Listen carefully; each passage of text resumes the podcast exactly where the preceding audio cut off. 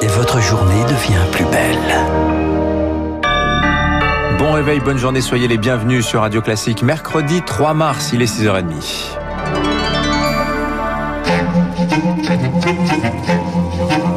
6h30, 7h30, la matinale de Radio Classique avec Dimitri Pavlenko. Et à la une ce matin, Marc Bourreau, les professionnels de santé, ils sont appelés à la rescousse pour accélérer la campagne vaccinale. Ah oui, après les médecins, les pharmaciens, les infirmiers, les sages-femmes se retroussent les manches. La Haute Autorité de Santé recommande un recours accru aux professionnels pour administrer les doses, celles des vaccins AstraZeneca, mais aussi Moderna et Pfizer. Le gouvernement doit maintenant donner son feu vert. En tout cas, les officines et les praticiens se tiennent prêts à piquer, comme ici dans le 20e arrondissement de Paris.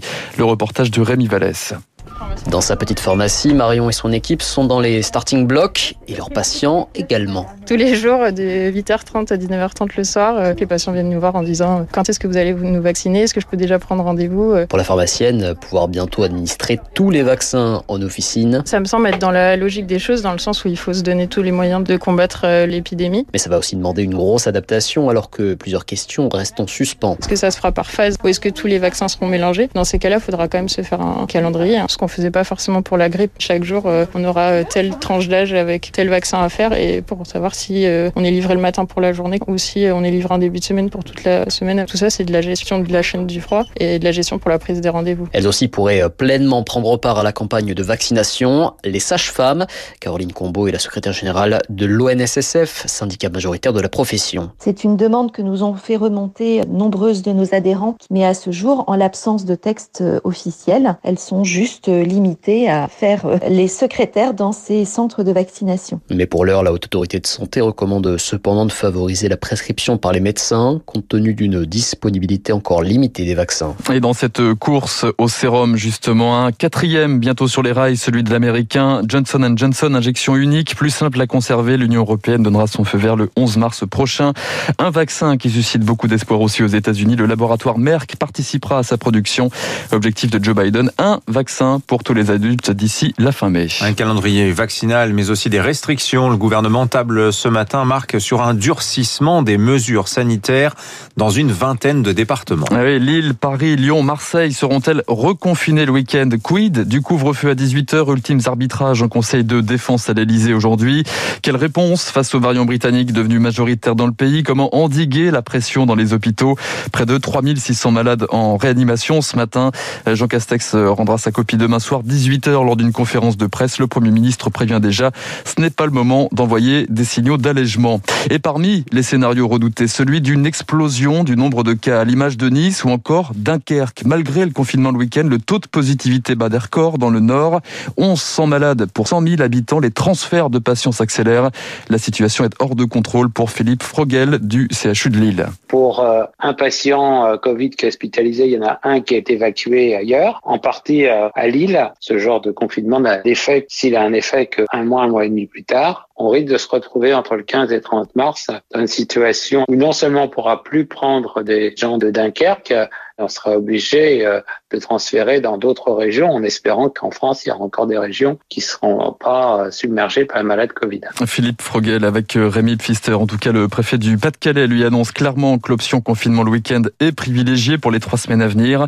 Enfin, le couvre-feu gagne les Antilles. Tout le monde à la maison avant 22 heures dès dimanche en Guadeloupe où le nombre de cas a été multiplié par deux ces derniers jours. 6h34, Nicolas Sarkozy riposte après sa condamnation dans l'affaire des écoutes. Trois ans de prison dont un enferme, une injustice profonde pour l'ancien chef de l'État. Interview à lire dans le Figaro ce matin. Nicolas Sarkozy se dit prêt à porter l'affaire jusque devant la Cour européenne des droits de l'homme. Le détail dans le journal de 7 heures.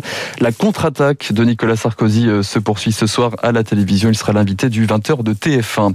Et pendant ce temps, la justice se réforme. Le garde des Sceaux, Éric Dupont-Moretti, présentera son projet mi-avril, mais dévoile les grandes lignes ce matin dans l'hebdomadaire Le Point.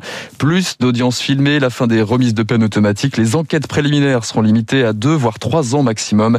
Objectif, remettre de la confiance dans la justice. Et puis Emmanuel Macron poursuit son travail de mémoire sur la guerre d'Algérie. Et reprend l'une des propositions euh, évoquées dans le rapport de Benjamin Stora, la reconnaissance de l'assassinat par l'armée française d'Ali Boumengel, l'une des figures du nationalisme algérien. C'était en 1957. Bonjour Augustin Lefebvre. Bonjour Marc, bonjour à tous. Ali Boumengel, c'est un symbole hein, des milliers de disparus pendant la guerre d'Algérie. Oui, Ali Boumengel Boumengel était avocat et militant pour l'indépendance de son pays, membre du FLN.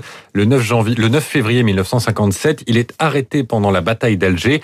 Commencent alors 43 jours de détention et de torture qui s'achèvent le 23 mars par une chute du sixième étage de l'immeuble où il était détenu. Un suicide sur les militaires français. Ali Boumengel avait 37 ans. Sa veuve se lance dans un combat pour la vérité renforcé par les aveux du général qui a donné l'ordre de l'exécution en 2000. Un combat qui a abouti hier, quelques mois après la mort de Malika Boumengel. Emmanuel Macron a reçu les petits-enfants du couple pour reconnaître la vérité au nom de la France. Cela ne permettra pas de refermer des plaies toujours ouvertes, écrit l'Élysée, mais aidera à frayer le chemin de l'avenir. Aucun crime, aucune atrocité ne peut être excusée ni occultée.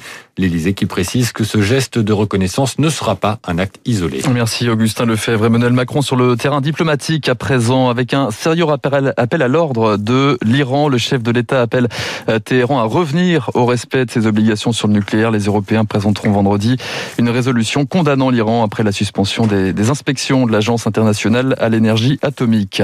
Enfin, Dimitri, un bol d'oxygène et des grands pour finir ce journal. C'est le projet d'un fromager dans le Morbihan. Loïc Thierry a créé un groupe Facebook pour réunir les propriétaires, prêts à accueillir les, des étudiants en détresse. Le mouvement prend l'ampleur, 4500 membres venus de toute la France, 30 séjours déjà organisés et l'appel de la nature a de beaux jours devant lui, selon l'agriculteur breton. C'est surtout des balades, des randonnées, euh, peut-être faire un tour à la plage. Il y en a qui avouent carrément que ça va leur faire un bien fou. C'est vraiment euh, recréer aussi des contacts humains parce qu'on est dans une situation où euh, on a peur de l'autre. Il y a aussi un partage de savoir-faire de la culture rurale parce que souvent c'est des agriculteurs qui accueillent. On s'est dit même si un jour la situation Covid-19 se calme, on continuera. Des propos recueillis par Camille Schmitt. Merci.